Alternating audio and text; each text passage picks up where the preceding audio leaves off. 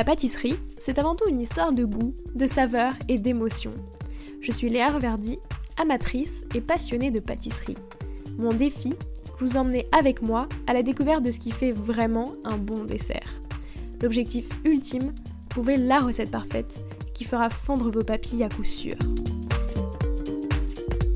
Vous êtes sur le point d'écouter un nouvel épisode de Papilles.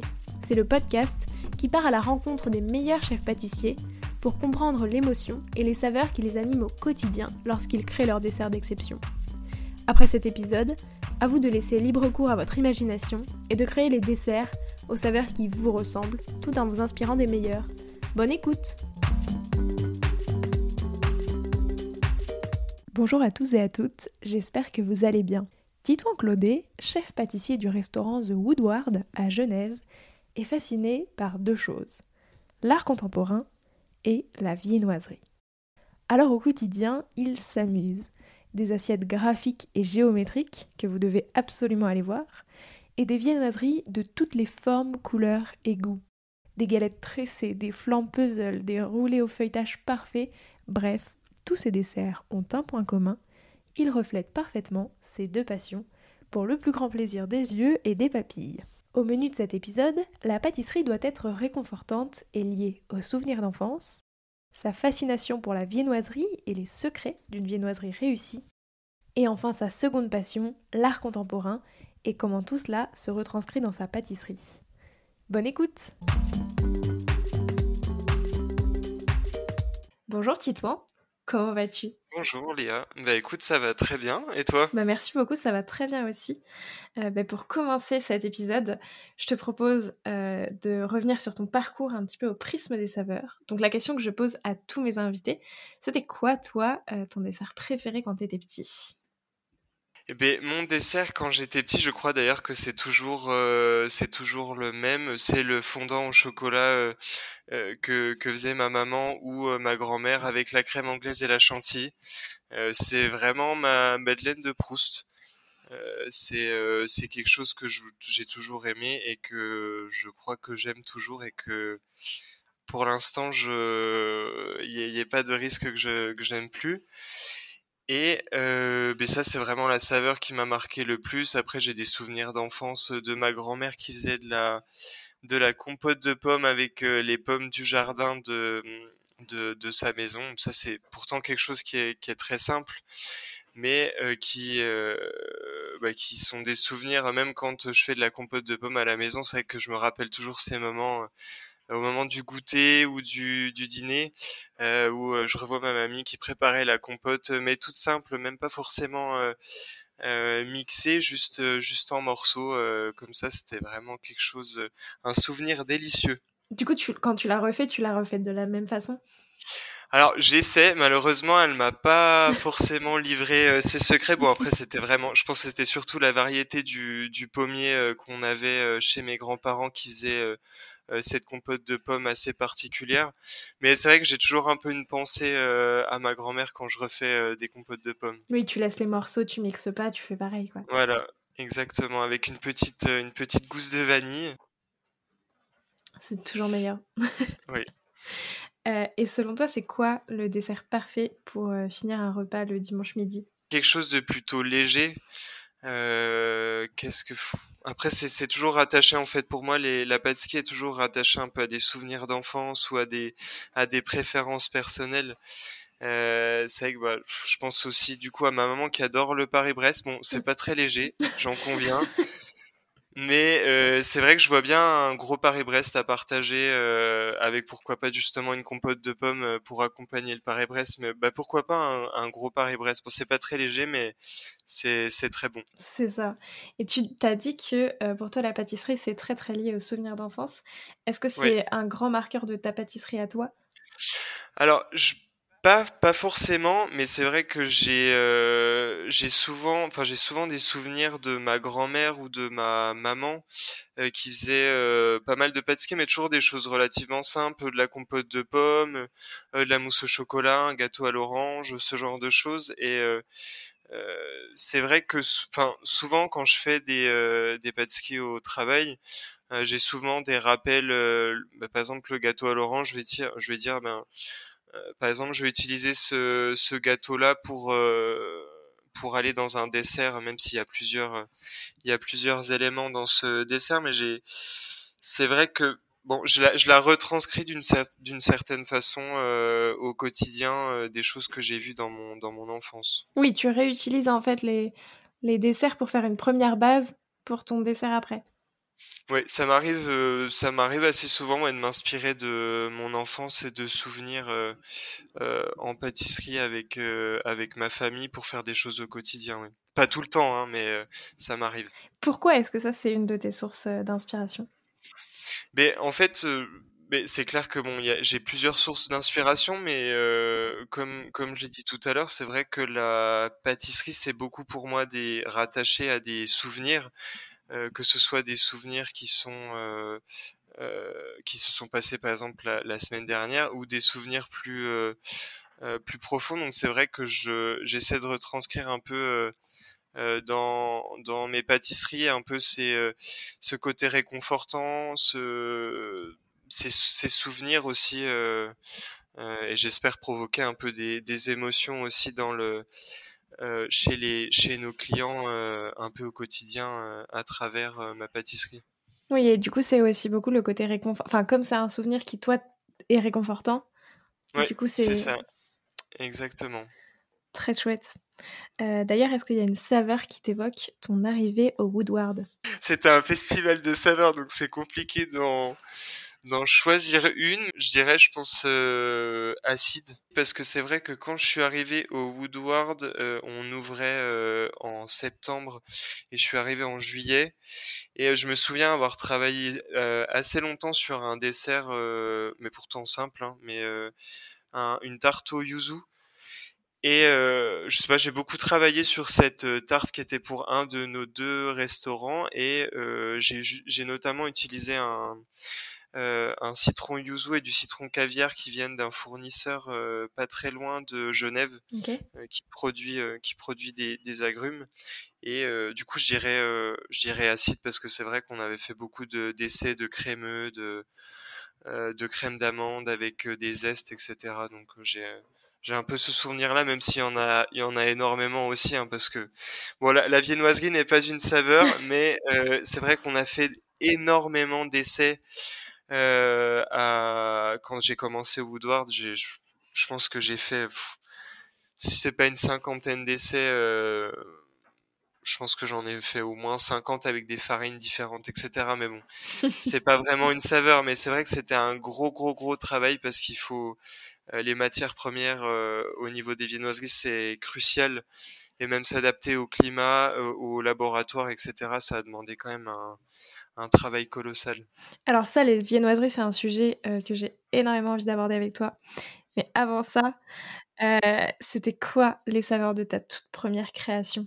Est-ce que tu t'en souviens? Comme ça, à chaud, j'avais refait une recette de Laurent Janin qui était euh, chef pâtissier euh, au Bristol et euh, il avait sorti un super livre avec un peu toutes ces toutes ces pâtisseries du Bristol, que ce soit pour le restaurant gastronomique, le, la brasserie, puis aussi les petits déjeuners.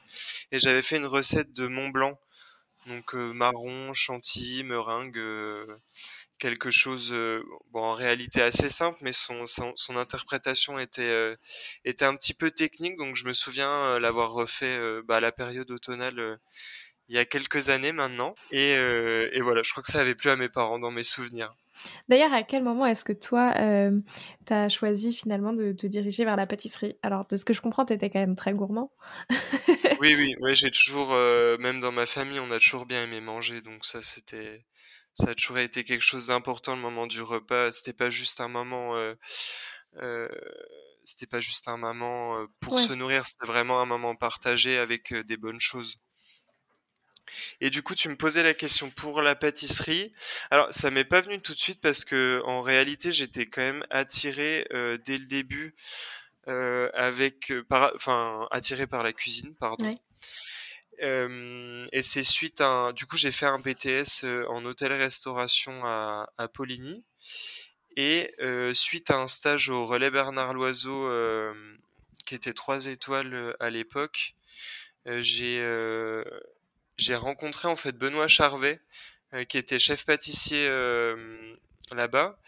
Et moi, je devais faire deux, enfin, deux mois en salle et deux mois en cuisine. Et du coup, j'ai commencé par deux mois en cuisine et à un moment donné, on m'a dit bah, il va falloir que tu passes en salle. Et j'ai dit ben moi, je veux découvrir ce que fait Benoît Charvet.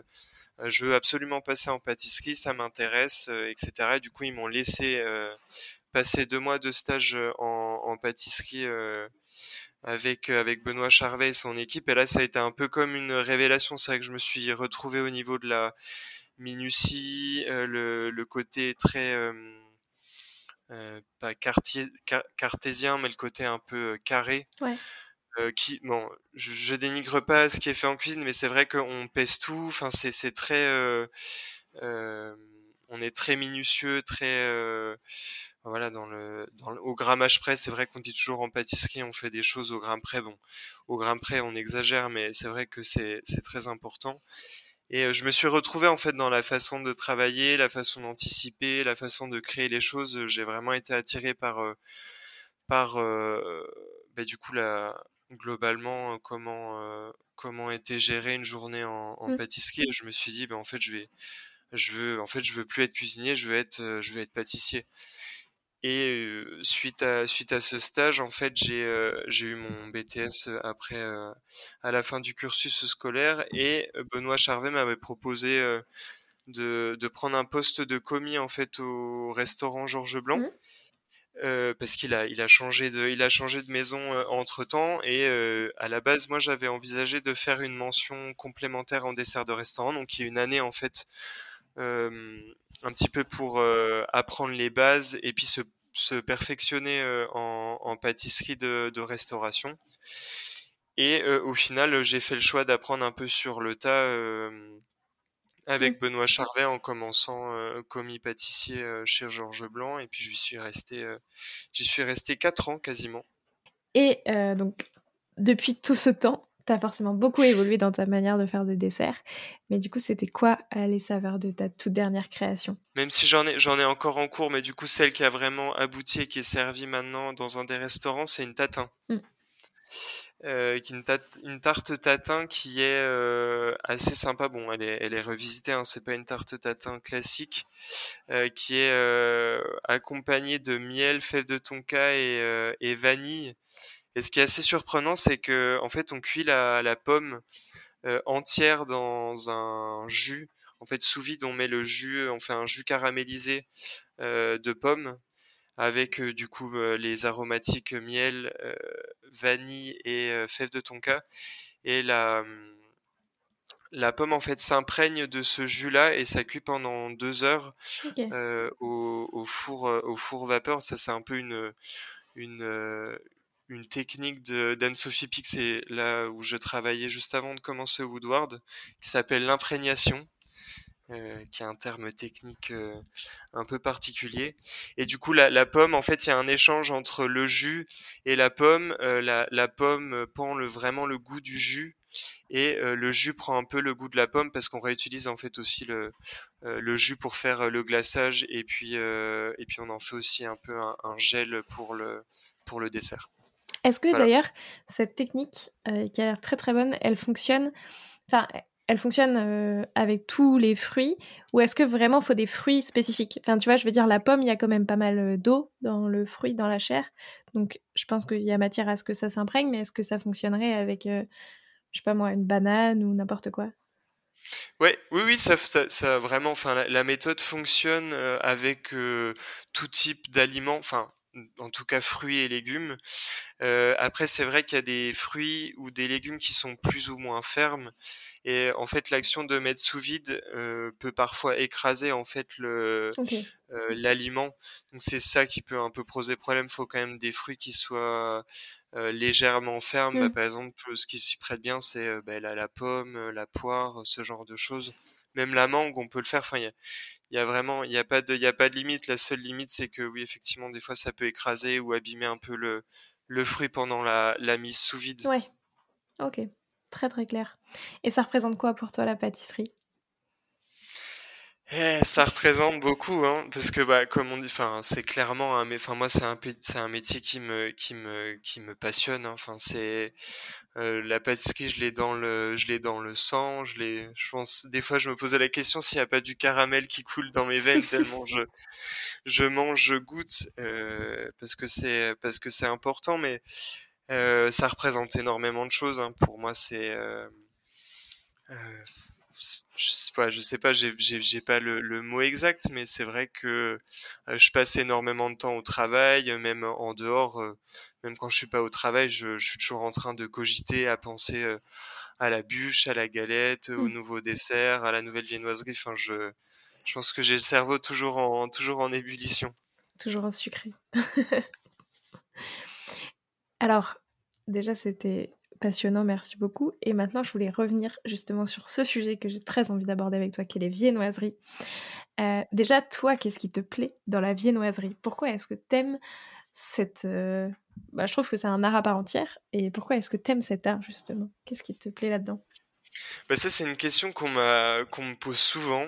Et c'est toujours un peu un, euh, même moi, je me pose encore la question. Enfin, je sais pas. En fait, il y a quelque chose de, fascinant dans les viennoiseries parce qu'il y a un côté vraiment euh, vivant avec euh, la levure et c'est tout. En fait, je vais pas dire que rien n'est acquis, mais d'un jour à l'autre, la viennoiserie peut évoluer. On peut avoir des soucis avec euh, la levure, avec la farine, avec l'eau le pH de l'eau, les, températures, et c'est, je sais pas comment comment expliquer, mais du coup c'est comme euh, euh, il y a une remise en question tous les jours. Enfin, bon, en général, on a on n'a pas forcément de problème euh, grave avec la viennoiserie, mais il y a ce, ouais, Mm. ce côté ce côté vivant, ce côté satisfaisant aussi de les couches qui alternent la, la pâte et le beurre aussi, qui, enfin, qui sont visuellement jolies, mais c'est presque au-delà d'un produit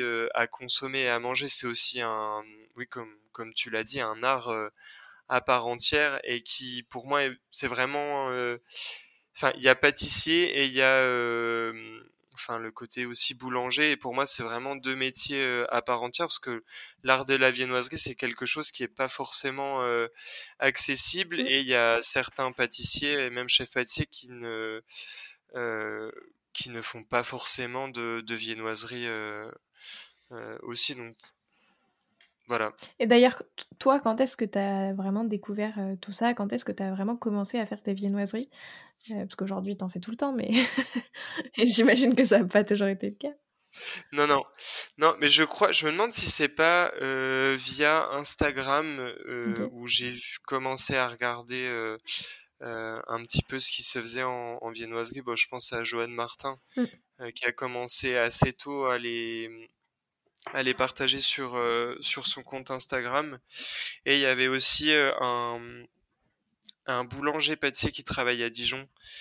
Euh, c'est du pain pour demain et c'est Louis Tortochaud euh, qui qui est passé, mais je crois que c'était assez récent, est passé à l'émission euh, euh, M6 la, la boulangerie de demain. Je suis je suis pas certain ça, mais et en fait c'est ce en fait je me suis dit bah pourquoi pas essayer, ça a l'air sympa. Euh, et puis je suis parti d'une recette euh, d'une recette euh, comme ça que j'avais trouvée je je sais plus où. Et bah, de fil en aiguille j'ai commencé à m'entraîner à essayer des choses. Et puis ben voilà, je suis arrivé maintenant à, à faire des choses sympas. Bah justement, avec ton recul, qu'est-ce qui fait une bonne viennoiserie? C'est quoi le secret? Euh, eh ben bon, clairement, bon, il y a, il y a plusieurs secrets. hein. Je peux pas dire il y a une recette. Non, il y a pas. Mm. C'est pas. Oui, il y a une recette de base, mais clairement le, la matière première est vraiment primordiale. Euh, bah, je m'en suis aperçu surtout avec les essais que j'ai fait au Woodward, mais même avant, hein, j'avais fait des essais avec différentes farines et en, je pense en particulier avec euh, à la farine, euh, pardon. Euh, même si bon, elle donne, elle peut donner un goût, mais elle a, elle a en soi une saveur neutre. Ouais. Mais le, en fait, le gluten qu'elle contient et toutes ces, euh, enfin tous les, je sais pas les molécules, mais euh, enfin tout ce qu'elle contient fait que, en tout cas, on a une belle viennoiserie. Mm.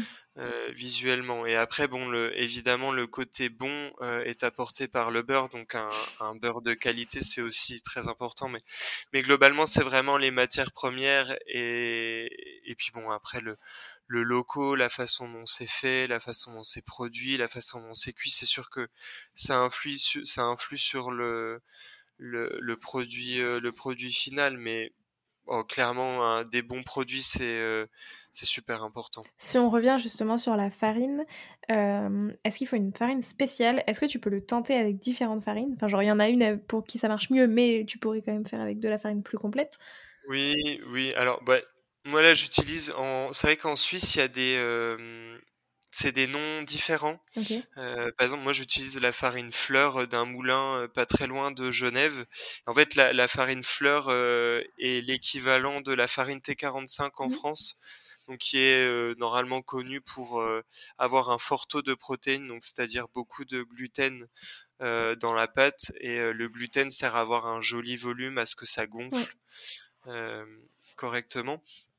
Mais après oui, vous pouvez essayer avec avec toutes les farines, mais par contre vous aurez un résultat qui est pas forcément satisfaisant. Ok. Que ce soit en termes de volume, en termes de goût, en termes d'alvéolage, il euh, y, y, en a qui font des essais avec des farines, par exemple, de seigle, de châtaigne, mais c'est vrai que c'est c'est compliqué parce que déjà de 1 c'est impossible de faire à 100% avec cette farine là parce que c'est des farines qui sont fortes en goût euh, mais il faut forcément la couper euh, avec de la de la farine T45 euh, par exemple mais c'est des c'est vrai que c'est des c'est compliqué à, à avoir un résultat qui est quand même satisfaisant joli bon c'est du, je pense que c'est du travail.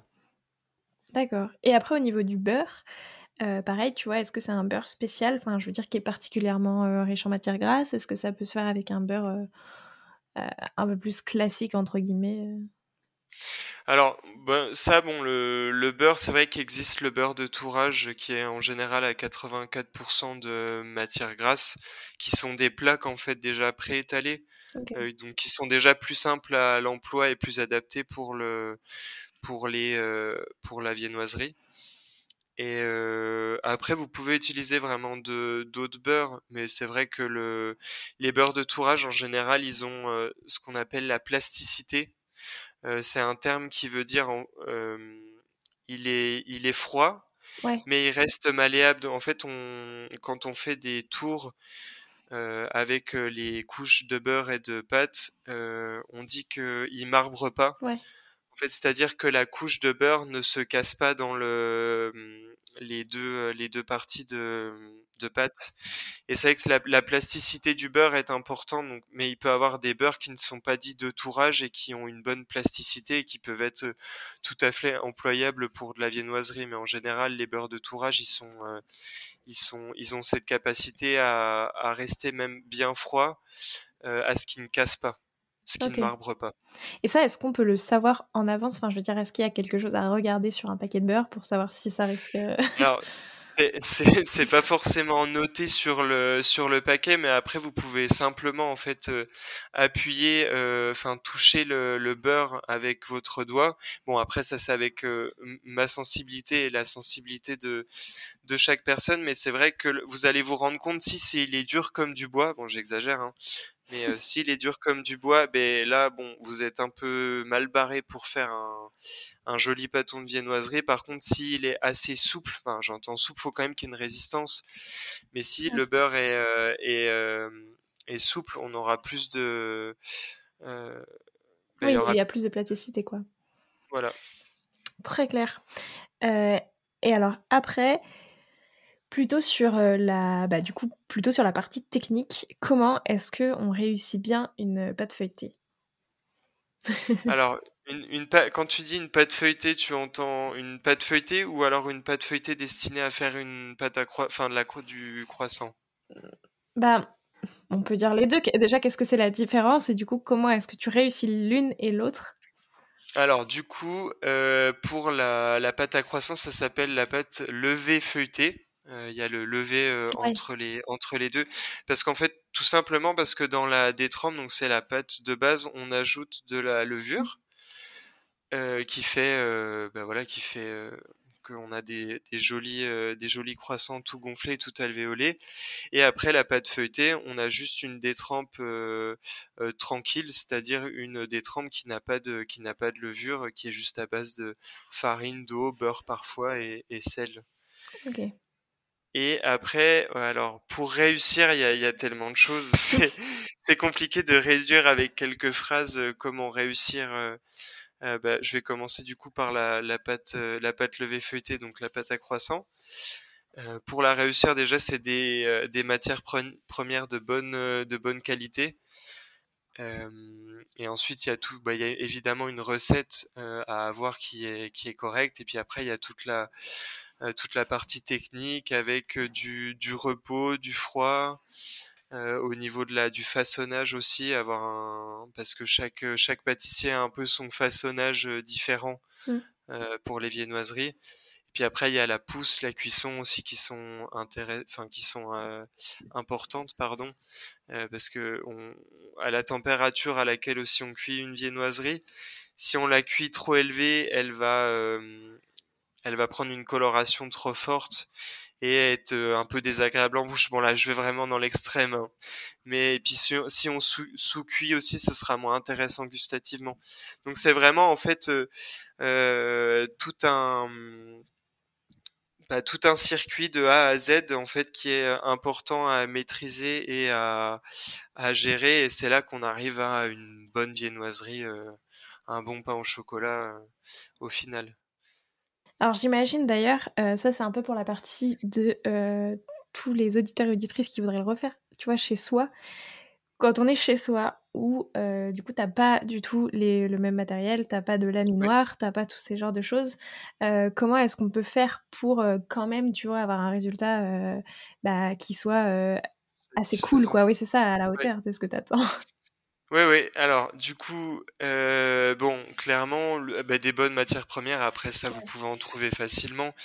Euh, mais c'est important vraiment de donner des beaux temps, des bons tons, des bons. Voilà, je vais y arriver. Des bons, des bons temps, voilà, des bons temps de repos. Parce que c'est vrai qu'à la, au, au, travail, on a des, euh, on a des machines, on a des cellules qui refroidissent très rapidement et qui permettent d'accélérer le processus. Mais faut pas avoir peur de prendre son temps déjà.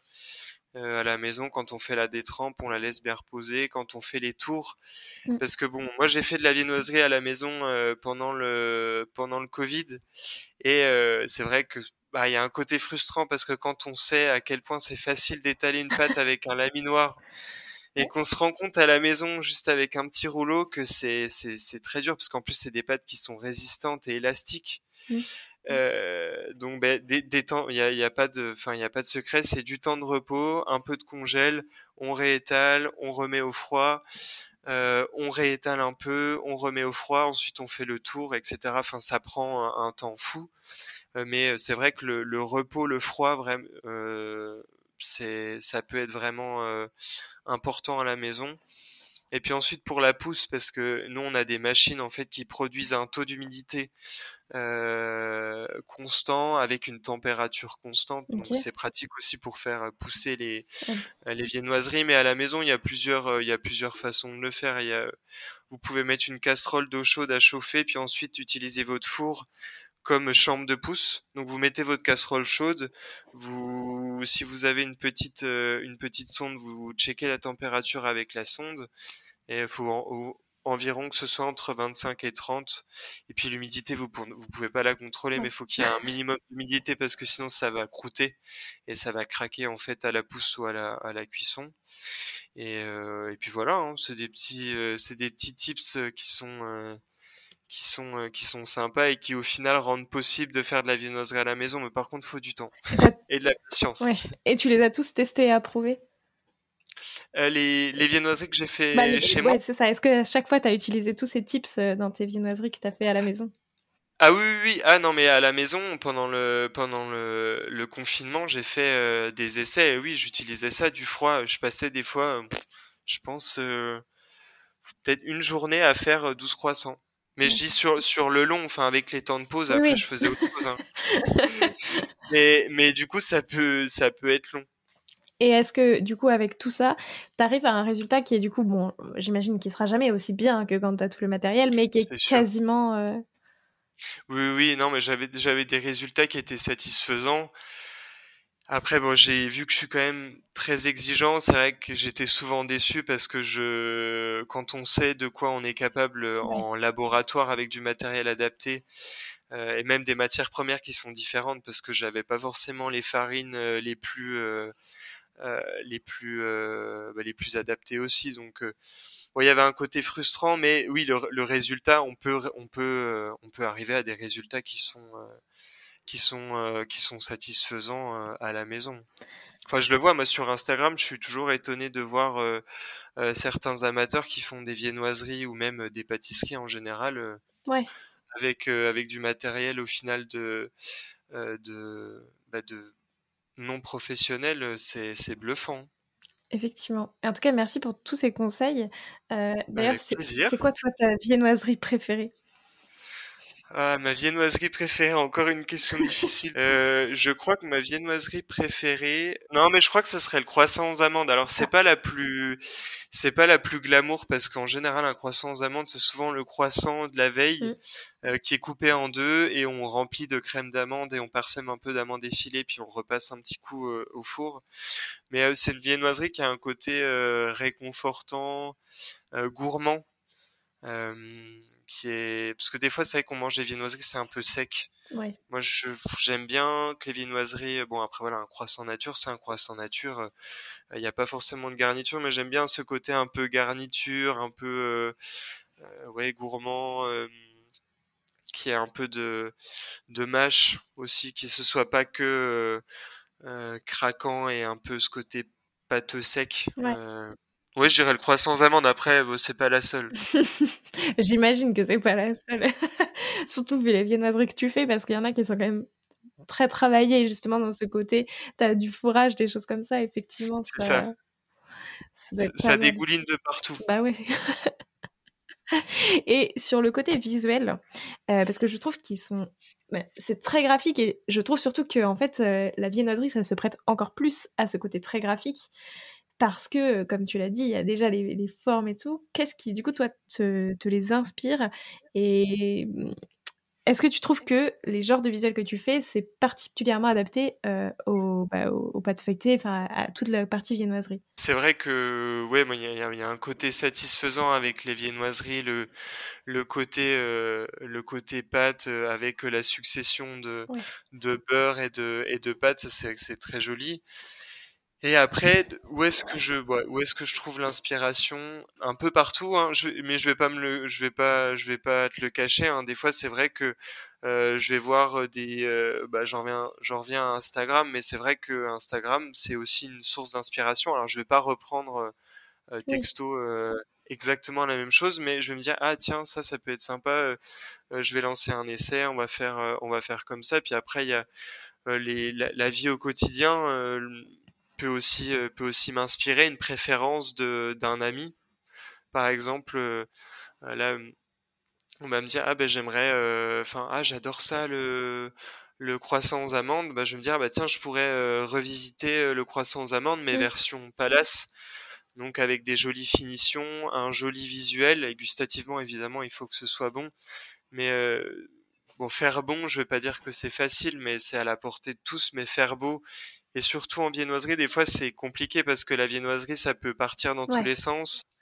Euh, il faut, faut gérer un petit peu la pousse et, euh, et euh, voilà, c'est un peu comme ça que je que je fonctionne au quotidien ou même un, un de une personne de mon équipe va me dire ah ça serait cool si on fait je sais pas moi un cinnamon rolls et puis on va travailler dessus on va faire deux trois essais et puis au final on va arriver à un truc à un truc assez sympa mais parce que c'est vrai, alors je trouve que quand on, d'une manière plus générale, tu vois, quand on regarde euh, les desserts que tu peux faire, notamment sur ton compte Instagram, c'est toujours très très graphique. Euh, je trouve qu'il y a un côté, bah, pas géométrique, mais très très travaillé, très pointu et tout. Et du coup, je me dis, bah, finalement, la viennoiserie, ça s'y prête aussi beaucoup, puisque tu as déjà un peu un graphisme un peu sous-entendu, enfin, selon comment tu mets ta pâte comme justement tu as les couches successives, etc., ça, ça va dans ce côté graphique. Euh, mais déjà, du coup, pourquoi est-ce que toi, tout, tout ce qui est, tous tes visuels sont euh, bah, très très géométriques comme ça pour qu'est-ce que qu'est-ce que t'aimes bien là-dedans? Je pense que c'est mon esprit carré. non, non, mais plus, sérieusement, ben, en fait, j'adore l'art contemporain. Euh, bah, contemporain ou pas forcément contemporain, mais en fait, mon, je pense c'est mon cerveau ou mon œil est attiré par par euh, ce genre de choses. Il y a, bah, je pense à certains artistes, par exemple Jordan Saget, qui est un, un artiste sur Paris qui fait. bah, attends, je vais te la montrer, j'en ai une juste là. Hop. Bah, c'est même mon, ma couverture de portable. Je sais pas si ah tu vois un peu les lignes. Ouais. Qui fait, qui fait un peu ces lignes comme ça. Bon, ça c'est c'est un, un artiste euh, qui m'inspire comme un comme un autre, mais il y a un côté satisfaisant qui et c'est très inspirant. Mais il y a, y a plein d'autres artistes. Hein. Il y a aussi euh, Aaron de la de la Cruz euh, qui travaille aux États-Unis et qui fait un peu des lignes, pas dans le un peu des lignes, mais différentes que celles, enfin différentes de celles de Jordan Saget. Et j'ai toujours été attiré un peu par ce par ce genre de, de, visuel, même le pied de poule. Je sais pas si tu connais le motif pied de poule de la maison Chanel. Ben ça, pareil, c'est un motif que je trouve fascinant. Je je sais pas comment l'expliquer, mais je voilà, c'est quelque chose qui me plaît, qui me et c'est que j'essaie de du coup de le de le retranscrire un peu euh, dans les desserts que je fais, dans les viennoiseries aussi. Bon, dans les viennoiseries, c'est vrai que c'est difficile parce que c'est euh, bon, un croissant reste un croissant, un pain au chocolat reste un pain au chocolat, mais de le, en tout cas dans mes desserts à l'assiette, d'apporter un peu cette pâte euh, euh géométrique, euh, euh, c'est quelque chose que, que, que j'aime bien. Mais tu vois, c'est vrai que ce que je trouve, en fait, autant la viennoiserie, pas tu t'y attends, mais ça s'y prête vachement bien. Parce que justement, bah là, les lignes que tu montrais de, de Jordan Saget, bon, j'invite les gens à aller voir sur Google, mais c'est vrai que du coup, je trouve que ça s'y prête bien à la viennoiserie, puisque tu peux avoir ces lignes successives. Mais, mais, je trouve que dans les desserts à l'assiette, c'est beaucoup plus. Enfin, ça se voit beaucoup moins, quoi. Tu vois, généralement, on est sur des choses pas moins travaillées, mais des choses qui sont un peu plus. qui naissent au fil de l'assiette, tu vois, presque. Alors que là, il y a un côté très, très. je trouve que, enfin, à chaque fois, du coup, tu vois, de voir tous les petits dessins et tout, ça, c'est très surprenant. Et ça change, quoi. Effectivement, il y a, y a, ce côté très, très artistique qu'on retrouve vraiment. Exactement. Oui, oui c'est vrai que le, le, côté artistique, en fait, à la base, euh, quand j'ai commencé euh, au Woodward avec euh, ma, ma sous-chef Iris, quand on a réfléchi un peu aux cartes qu'on allait faire, je me suis dit, compte tenu du, de l'équipe qu'on était, il fallait que moi je voulais des décors qui soient efficaces, mmh. simples et que tout le monde puisse les reproduire parce que c'est pas forcément évident. On va montrer à quelqu'un, ça peut vite dériver. je te montre un trait comme ça, tu me fais un trait dans l'autre sens. Euh, donc du coup j'ai réfléchi, je me suis dit bah, qu'est-ce que qu'est-ce qu'on peut faire pour pour améliorer ça et que ce soit plus simple au quotidien, mais surtout que ce soit bon, que ce soit bon, mais que ce soit joli à l'œil, que ça, enfin mmh. que l'œil soit attiré un peu par euh, l'assiette. Et euh, je me suis dit, bah, en fait, on va faire des pochoirs euh, un peu comme des, ouais, des, des pochoirs maison. Et en fait, on a commencé à les faire, à faire, à faire comme ça, du coup, à tailler avec notre scalpel après une longue journée de travail. On taillait en fait des, voilà, des une matière euh, caoutchouc avec euh, du scalpel pour euh, en fait faire ressortir le, ce relief avec un confit ou un gel ou un coulis.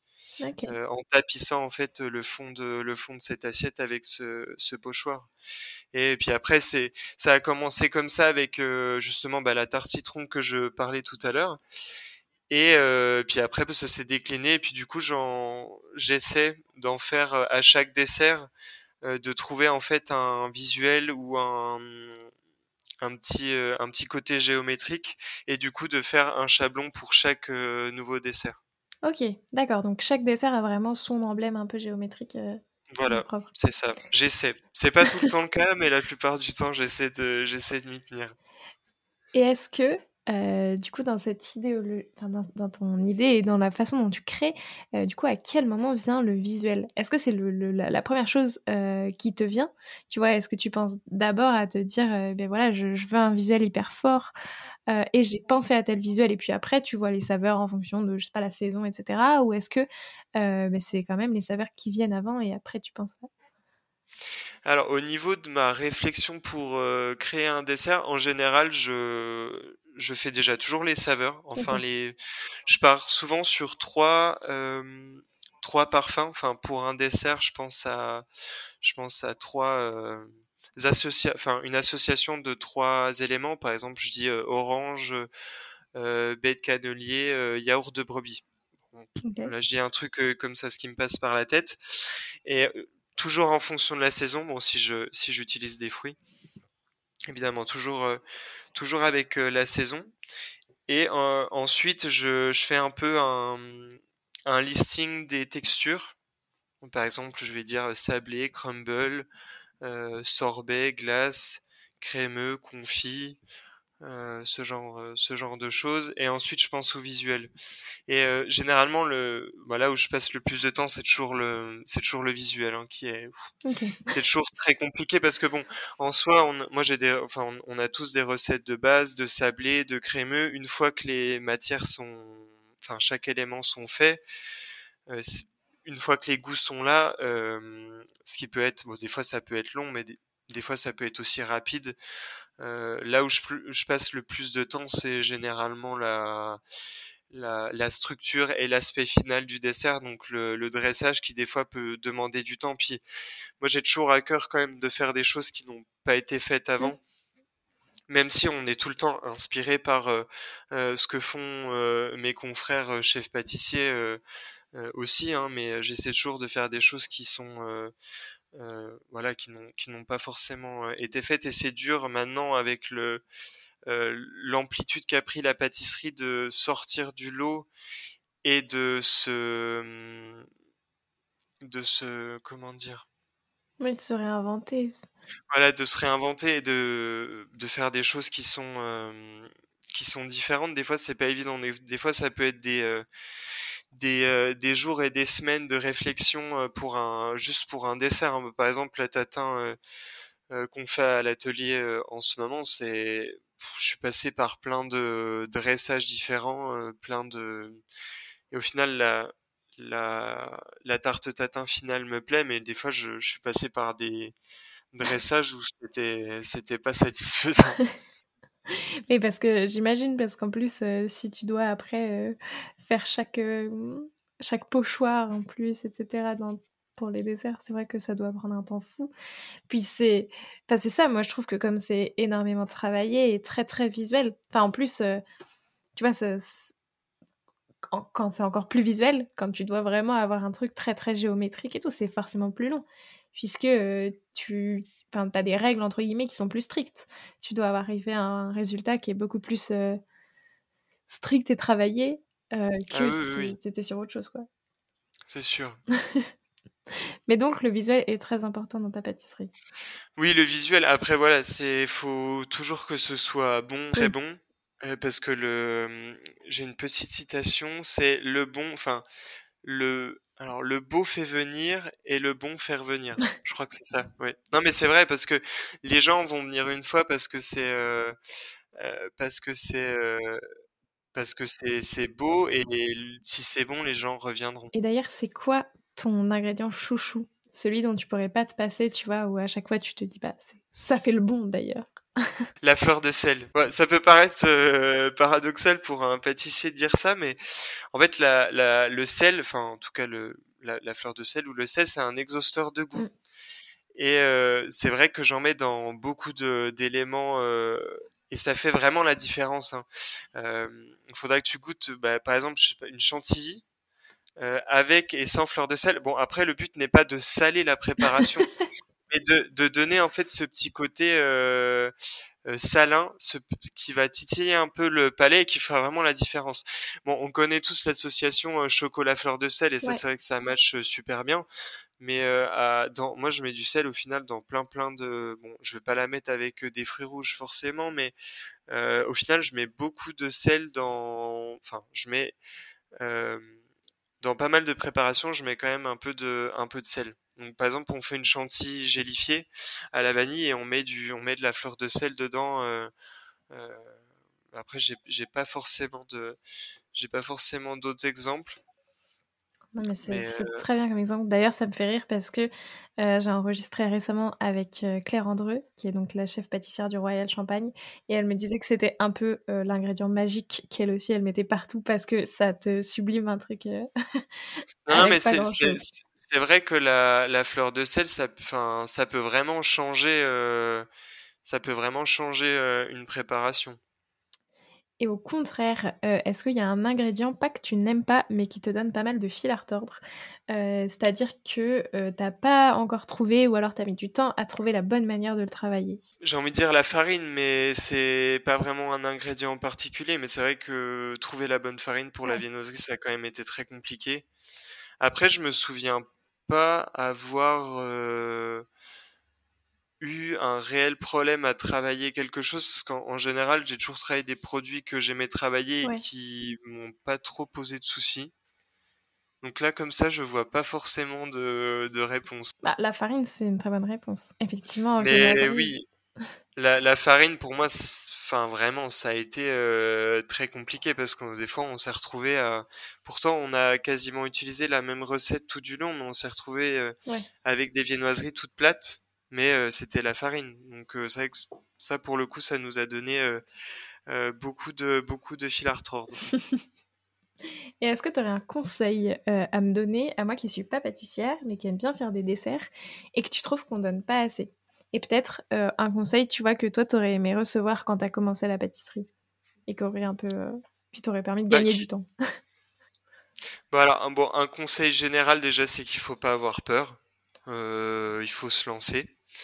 Euh, même si la recette peut paraître compliquée, technique, euh, surtout si vous êtes à la maison, que vous avez du temps, euh, ne, ne, vous stressez pas, vous n'êtes pas dans un concours, donc je te dirais voilà de, de prendre ton temps, de, de, bah, de faire preuve de patience, parce que des fois oui, il va y avoir des petits soucis, mais tu y arriveras dans tous les cas, même si tu dois refaire la préparation. si tu suis la, la recette, normalement, il ne devrait pas avoir de soucis.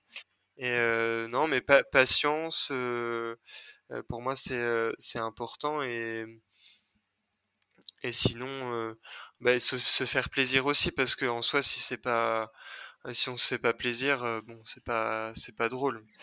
c'est vrai. Écoute, merci beaucoup. Maintenant, je te propose de te prêter au jeu du questionnaire de Proust des saveurs. Déjà, la Franche-Comté, d'où tu es originaire, en trois saveurs, ça donne quoi? Alors, ça donne le classique euh, vin jaune, facile, le comté évidemment, et euh, une, autre, euh, une autre saveur, bah, la saucisse de morteau, comme ça on a le, on a la totale, euh, la totale gastronomie. J'allais te demander si tu pouvais utiliser ces trois saveurs pour en faire un dessert en hommage à ta région, mais la saucisse de morteau dans un dessert, c'est compliqué. très, très, très compliqué. Le comté euh, aussi compliqué, mais par contre, le vin jaune, oui, ouais, on, pourrait carrément. Ça s'y prêterait. Euh, ça s'y prêterait carrément. Après, c'est une saveur qui est quand même très particulière, mais oui, ça, ça pourrait. Euh, si toi, t'étais une viennoiserie, tu serais laquelle? Je visualise un peu euh, par rapport à celle qu'on fait euh, à l'atelier. Bon, je dirais un croissant. je dirais un croissant simple, efficace, mais qui... Non, mais on... le croissant, on croit que c'est facile, mais je crois que c'est la viennoiserie la plus compliquée à faire. Hein. Ah ouais? Vraiment, parce que la, la viennoiserie, c'est... Un, un... c'est comme un électron libre. Enfin, c'est bizarre de dire ça comme ça, mais euh, en fait, c'est un. Déjà, on n'utilise pas de moule pour le croissant, donc c'est euh, ça pousse comme ça pousse, et du coup difficile à maîtriser. Et c'est un façonnage qui est classique, mais de la façon dont il est fait peut avoir des formes vraiment particulières. Donc, j'irai le croissant. Très bien. c'est quoi la dernière saveur que tu as découverte et aimée? Eh ben, j'irai le kaki. Ah oui. Euh, bon, c'était pas forcément une découverte parce que je pense que je l'avais déjà goûté, mais il y a longtemps. Et euh, je suis allé en vacances en Sicile il y a quelques semaines. Et euh, j'ai découvert du coup les. en fait, il y avait des kakis partout autour de là où on était logé.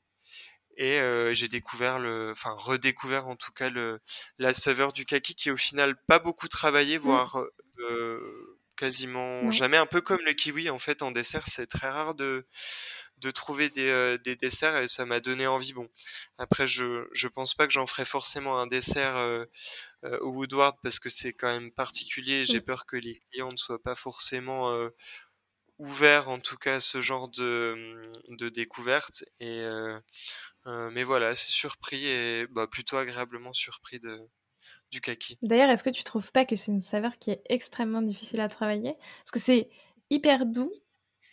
Il y a un goût, mais en même temps, il n'est pas non plus très très fort, tu vois. Et je trouve qu'il y a quelque chose de très très doux. Non, mais c'est vrai, c'est un peu. Bon, je prends l'exemple peut-être à tort, mais c'est pas la même chose. Mais le melon, la pastèque, euh, c'est des, des saveurs très délicates. Et effectivement, je pense que c'est compliqué euh, de, de les. Euh, de les travailler. je, pense à Thibaut euh, qui était euh, chef pâtissier euh, chez Pic. Euh, quand en fait c'était mon c'était mon chef quand j'étais sous-chef juste avant au Beau Rivage Palace. Et quand je suis arrivé, il faisait justement un dessert avec le melon et qui était qui, qui était travaillé assez.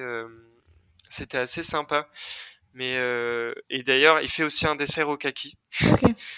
j'ai vu sur euh, j'ai vu sur Instagram qu'il faisait un dessert au kaki, donc euh, euh c'est vrai que je pense que c'est des euh, c'est des fruits qui sont assez compliqués à travailler et en plus de ça, c'est des fruits qui sont fragiles parce que le kaki, c'est vrai que c'est quand même assez assez fragile, donc assez en plus dans enfin c'est des desserts un peu dans l'instant. Je pense que c'est c'est Ouais, c'est des choses qui doivent être compliquées à, travailler, c'est sûr. Ouais, et puis c'est ça, je trouve en plus, il y a un côté. tu vois, c'est un fruit, mais par exemple, je trouve qu'il n'y a pas trop de fraîcheur dans le kaki. Justement, c'est assez. Ouais, c'est. Tu vois, c'est. assez dense. Donc. en tout cas, si tu le fais, bonne chance. et j'ai hâte de voir ça. Je, je, je, pense pas que je le ferai, mais. Et est-ce qu'il il y a une saveur que tu as hâte de retravailler parce que là, elle arrive avec la saison? Tu vois, un ingrédient qui va de nouveau être sur le devant de la scène. Ouais, il y a les agrumes. Là, c'est bah, un peu le grand classique euh, quand on est pâtissier, que les fêtes de Noël et mm. les fins d'année approchent. Et c'est aussi la, au final la, saison, euh, la saison des agrumes. En plus, on a la chance d'avoir un, un, producteur d'agrumes, euh, Nils Rodin, qui fait des qui fait des super agrumes. Et du coup, ça, j'ai hâte de, de les retravailler puis d'en découvrir parce que c'est vrai qu'on mmh. est, il y a, il y a plus d'agrumes qu'on ne le pense. Donc ça, ouais, j'ai, j'ai, j'ai hâte. On s'est déjà prévu qu'on travaille certains, certains agrumes pour les fêtes de Noël. Hâte de le voir. Et est-ce qu'il y a un pâtissier ou une pâtissière avec qui tu aimerais bien faire une création à quatre mains qui aurait des saveurs un peu inattendues? Ouais, y en a, mais il y en a plusieurs. tu peux en dire plusieurs. Euh, j'aimerais bien en refaire un avec, enfin, en faire un, j'en ai jamais fait avec lui, mais euh, en faire un avec Sébastien Vauxion. Ouais. Euh, c'est le chef pâtissier du Sarkara à mmh. Courchevel, qui est le seul restaurant des deux étoiles que de dessert, où j'ai eu la chance de travailler aussi, de faire une saison là-bas. Et j'adore sa, sa façon de, de penser le, la pâtisserie, parce qu'il a quand même une une façon bien à lui et très particulière parce qu'il est c'est presque c'est presque un cuisinier enfin dans sa façon de faire les choses c'est presque un cuisinier parce qu'il fonctionne beaucoup dans l'instant présent. On fait des cuissons on fait des choses en dernière minute et même le dressage et moi qui ai euh, du coup l'esprit euh, très euh, très carré et pas minimaliste mais on a vraiment en tout cas au niveau de concevoir des, desserts des façons différentes, de voir les choses. J'aimerais bien en refaire un avec lui parce que je pense que ce serait un bon challenge. Et puis en plus de ça, c'est quelqu'un qui est euh, euh, très euh, très humain, qui est tout le temps de bonne humeur. Donc je pense que ce serait ce serait sympa d'en faire un avec lui. Et puis pourquoi pas aussi avec Benoît Charvet, donc moi qui était mon mon mentor chez chez l'Oiseau et surtout chez Blanc. On a passé euh, quatre, euh, quatre années à travailler. Et puis je trouverais ça sympa de, euh, de travailler avec lui autour d'un autour d'une création. Je pense que ce serait aussi très très sympa et très intéressant et enrichissant. Effectivement. Eh ben écoute, merci beaucoup. Maintenant, j'ai cinq dernières questions. Plutôt croissant ou pain au chocolat? Oh, pain au chocolat. Ah. Quand même. ah ouais, non, il faut, le côté chocolat un peu gourmand, euh, non, c'est important. Euh, plutôt pâte feuilletée ou pâte feuilletée inversée? Mmh, pas de feuilleté inversé. Euh, plutôt herbe ou épice C'est un choix compliqué. Je dirais plutôt épice parce que je pense que je travaille plus les épices, mais herbe aussi. Et, et quelle euh, épice? Si tu vas en choisir qu'une. Bah là, j'irais la cannelle. Ça va être Noël en plus. Enfin, Voilà. l'hiver. Euh, plutôt flan ou tatin? Plutôt flan. Mais j'aime bien aussi la tête. Bah oui. Et enfin, plutôt ta meringue marbrée à la vanille ou ta tarte euh, framboise hibiscus. Oh, plutôt la tarte framboise hibiscus. Merci beaucoup. Euh, merci beaucoup, Titouan. C'était passionnant de parler de tout ça et de et d'avoir un petit peu aussi un focus euh, viennoiserie parce que c'est ben, c'est un vaste sujet dont on parle pas assez et qui Bah, gentil. a plein de, de- de secrets. Je demande à tous mes invités un défi pâtissier à lancer, euh, à me lancer et à lancer à tous les auditeurs et auditrices qui voudraient le refaire. Donc, quel défi est-ce que tu peux nous lancer? Ben, j'imagine que si c'est en rapport avec un, la viennoiserie, pourquoi pas euh, se lancer le défi de faire un croissant ou un pain au chocolat euh, euh, à la maison et puis de montrer le résultat. Et puis si vous avez des questions, j'essaie de, j'essa- j'essaierai d'y répondre avec, avec grand plaisir. Super. Mais c'est, c'est pas un défi euh, facile. Hein. Non, c'est clair. Mais merci pour ce défi. Faut avoir de la patience et du temps. C'est ça. Mais écoute, je- en tout cas, je le, je le ferai. Mais en tout cas, merci, merci beaucoup.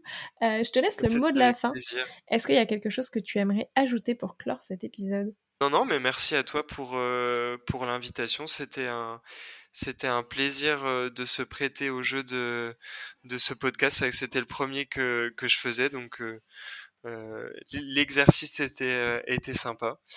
Donc je te remercie pour l'invitation et puis, euh, et puis j'ai hâte de voir le croissant que, que tu vas faire alors.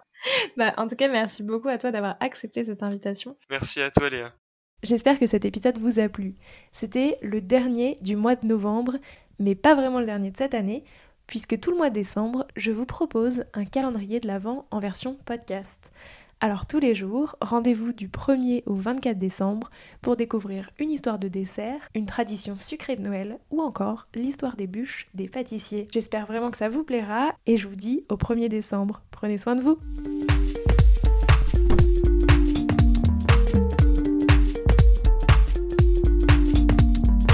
Alors, quel sera votre prochain dessert?